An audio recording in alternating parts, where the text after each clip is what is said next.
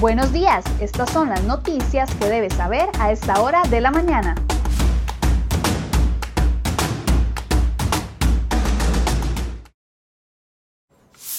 Miércoles 10 de febrero, muy buenos días, gracias por acompañarnos en Cere Hoy Noticias. Vamos de inmediato con las informaciones que hemos preparado para ustedes el día de hoy en la portada de cerehoy.com.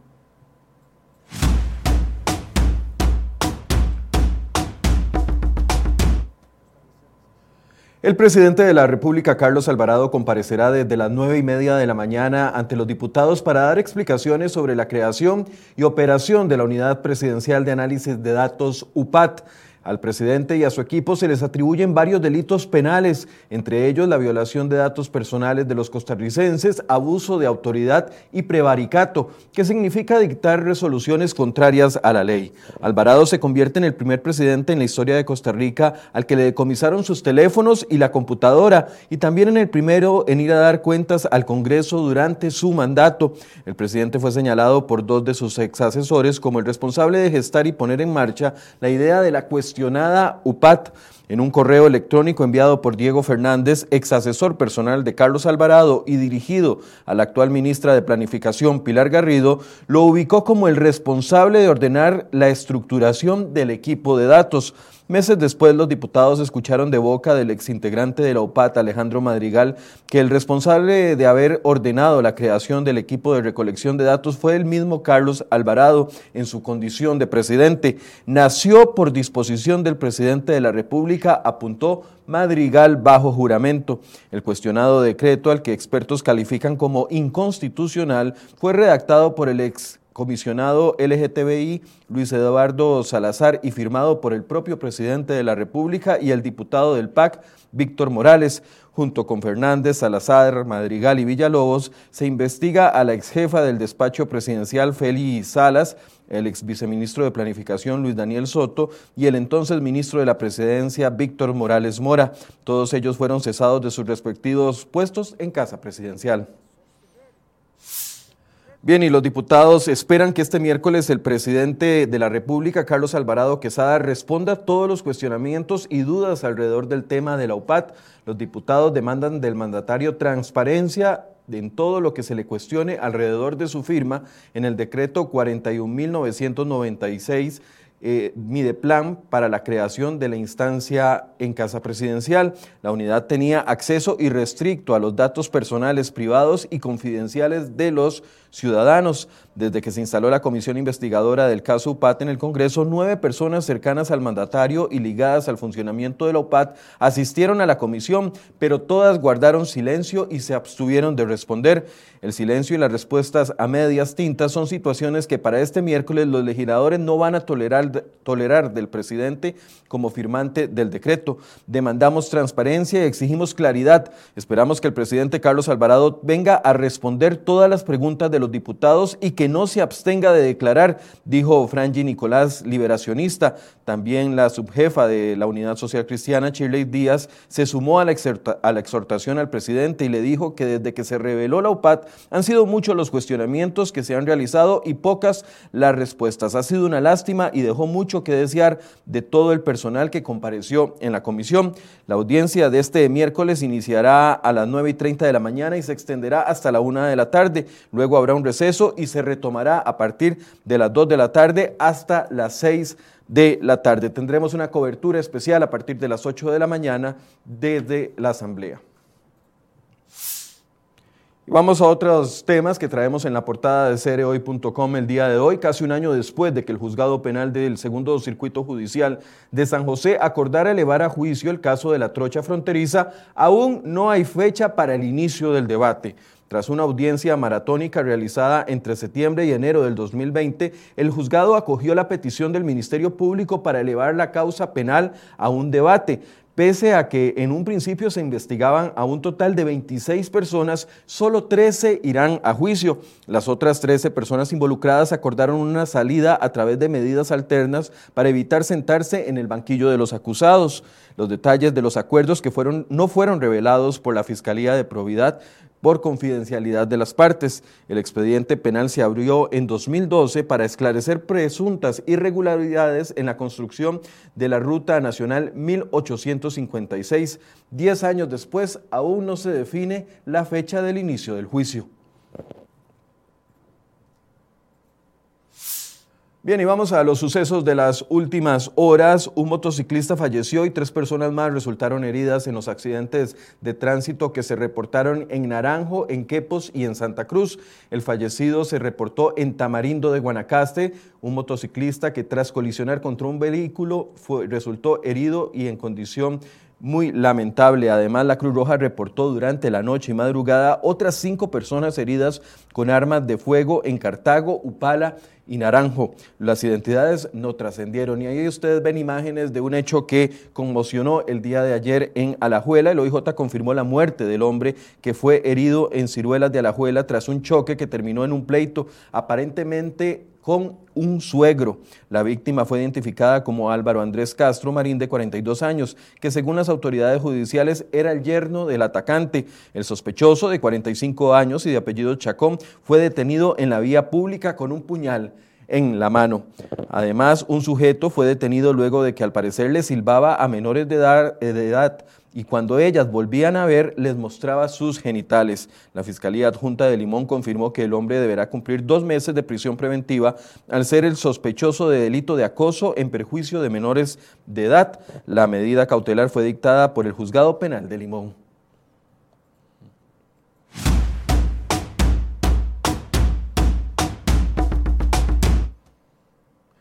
Temas económicos, el nivel de endeudamiento de los costarricenses genera mucho más agobio a los trabajadores del sector privado que a los empleados públicos. Solo un 12% de los empleados públicos señala haber enfrentado problemas para pagar sus deudas contra un 27% de los empleados del sector privado. Asimismo, un 15% de los funcionarios estatales dijo sentirse agobiado contra un 25% del sector privado. Las cifras pueden obedecer a la tranquilidad de sentirse con un trabajo seguro. Así lo afirmó Danilo Montero, director de la Oficina del Consumidor Financiero, que realizó el estudio sobre endeudamiento en el país. Encontraron datos también muy preocupantes, por ejemplo, que alrededor de medio millón de personas tiene comprometidos más del 60% de sus ingresos mensuales solo para pagar deudas. Además, existe un grupo menor, pero muy preocupante, con deudas que superan el 200, 300 y hasta 460% de sus ingresos mensuales.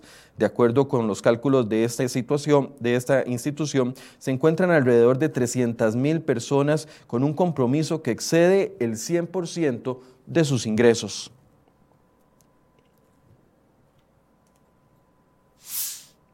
Otra de las portadas en la eh, de CROI.com el día de hoy, el gobierno eliminó del proyecto de ley de renta global la renta mundial, cobros adicionales a zonas francas y pensiones complementarias tras fuertes críticas, pero aprovechó la nueva redacción del texto para eliminar también la mayoría de deducciones que podían aplicar los asalariados para reducir el pago del impuesto al salario. El proyecto original permitía a las personas aplicar descuentos sobre el monto a pagar de impuestos debido a los gastos que tienen durante todo el año. Estos incluían, por ejemplo, gastos de mantención de los hijos, ayuda a los padres de familia, al cónyuge, al alquiler o la mensualidad de la casa, gastos por servicios médicos, no cubiertos por el Seguro Social o por viáticos y capacitaciones relacionadas al trabajo. Esto existía antes del viernes, pero el nuevo texto enviado eh, por el Poder Ejecutivo eliminó varios de ellos, incluido el de las ayudas a los padres, y esto dejó vigentes muy pocos beneficios, especialmente relacionados con el núcleo familiar. Así lo confirmó Carla Coggi de Deloitte durante el programa Enfoques el día de ayer. Esto pone en desventaja a personas solteras o sin hijos que no podrán solicitar una rebaja en el pago del impuesto al salario, beneficios que sí tendrán, por ejemplo, personas casadas en unión libre o con hijos. Puede leer todos los detalles y los ejemplos en la portada de cereoy.com el día de hoy.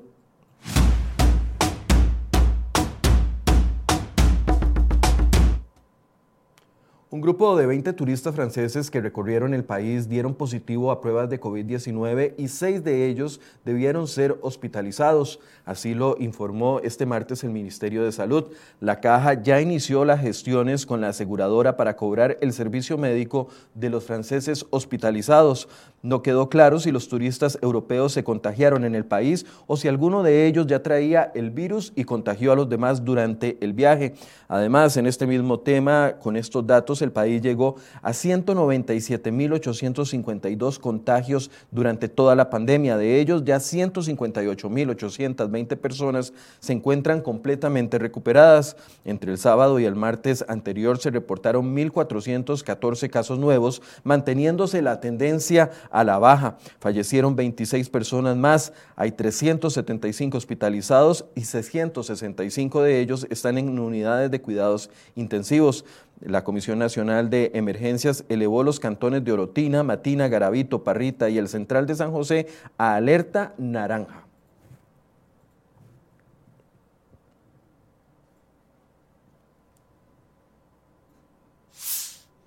Temas educativos, los diputados aprobaron este martes en primer debate una reforma que le permitirá al Ministerio de Educación Pública resolver el faltante de maestros y profesores. La reforma establece que no se eliminarán los códigos de plazas vacantes existentes, pero para el uso de las mismas se requerirá el análisis y aval de la autoridad presupuestaria.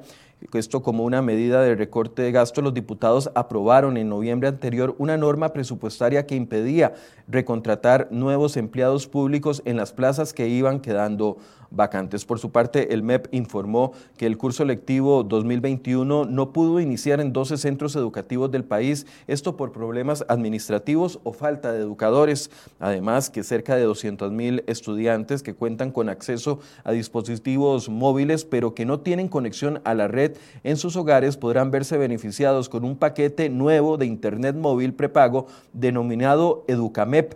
Los estudiantes podrán acceder a bajo costo a plataformas digitales como Microsoft Teams para recibir clases virtuales. Adicionalmente podrán navegar gratuitamente en sitios de consulta como Wikipedia, Duolingo, traductores, ministerios y universidades públicas. Hacemos un breve recorrido por noticias nacionales tras días de esconder los detalles de lo que se negoció en la cuestionada convención colectiva de los empleados de Recope. La institución y el sindicato finalmente van a hablar y van a dar una conferencia de prensa este miércoles. Se espera que Alejandro Muñoz, presidente ejecutivo de la refinadora, y Manuel Rodríguez, secretario general del sindicato, revelen la información pública que hasta el momento han mantenido oculta. En eh, otro tema, la Comisión de Asuntos Hacendarios de la Asamblea Legislativa aprobó este martes el segundo presupuesto extraordinario de la República que incluye 15.550 millones de colones para los ministerios de Seguridad Pública, Gobernación y Policía. El plan de gastos también incluye 5.725 millones para el Ministerio de Justicia y Paz. En el caso de Seguridad Pública, los recursos servirán para la compra de chalecos y armas, así como para el mantenimiento de delegaciones policiales y patrullas. Y en el caso del Ministerio de Justicia, los recursos serán para financiar el programa de tobilleras electrónicas. Finalmente, otra nota que traemos en la portada de CREOI.com el día de hoy, los miembros de la Junta Directiva de la Autoridad Reguladora de Servicios Públicos, ARECEP, solicitaron el pasado 19 de enero una audiencia con el Consejo de Gobierno.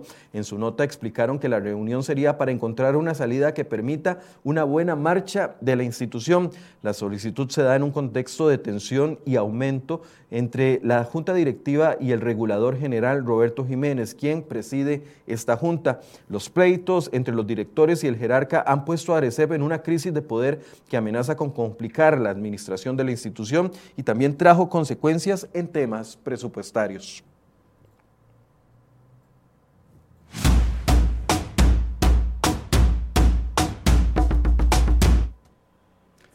Noticias internacionales, Donald Trump se enfrenta a su segundo juicio político, convirtiéndose en el primer presidente de la historia de Estados Unidos en pasar en dos ocasiones por ese proceso. Con 56 votos a favor, seis de ellos republicanos y 44 en contra, la Cámara de Senadores derribó los argumentos de la defensa del expresidente que considera inconstitucional el juicio político porque ya él dejó la Casa Blanca. La acusación inició ayer con un video sobrecogedor del discurso de Trump del 6 de enero y los disturbios protagonizados por sus partidarios en los que murieron al menos cinco personas. Trump motivó a los seguidores antes de que se asaltaran o antes de que asaltaran el Capitolio, por lo que se le acusa del delito de incitar a la insurrección.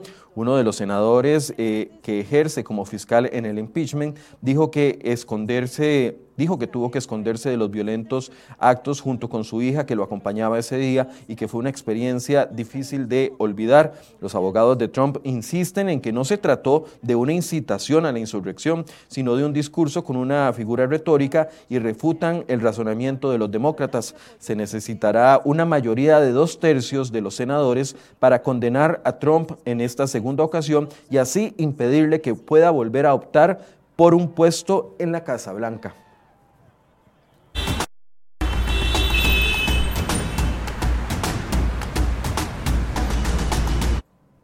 Hacemos un breve recorrido por las carreteras para que ustedes vean las condiciones del clima y también del tránsito. Rotonda de la Bandera fluido y bonito día en ese sector. También vemos tráfico fluido en San Francisco de Dos Ríos. Ahí tienen la vista hacia el cruce.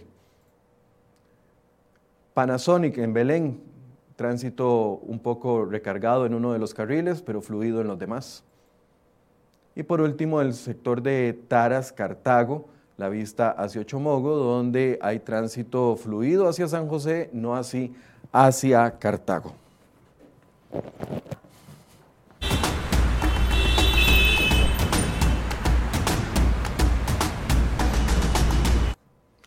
Bien, aprovecho para invitarlos porque a partir de las 8 de la mañana vamos a iniciar una cobertura especial que tendremos durante todo el día de hoy acá en crhoy.com y en nuestras plataformas en Facebook y eh, Instagram. Vamos a estar haciendo la cobertura desde la Asamblea Legislativa con respecto a esta comparecencia, trayéndoles opiniones de los diputados, opiniones de expertos. Así que a partir de las 8 el programa Enfoques inicia con un trabajo especial donde vamos a explicar el ABC de la comparecencia de la UPAT y posteriormente nos ligaremos a la señal de la Asamblea Legislativa para llevarles a ustedes todos los detalles de este interrogatorio que harán los diputados de la Comisión Investigadora y otros diputados que podrán participar al presidente Carlos Alvarado. Ya nuestros equipos se encuentran en la Asamblea Legislativa listos para brindarles a ustedes información minuto a minuto, así que los invitamos para que a partir de ahora se conecten con nosotros en nuestras redes sociales y también en cereoy.com. Muy buenos días.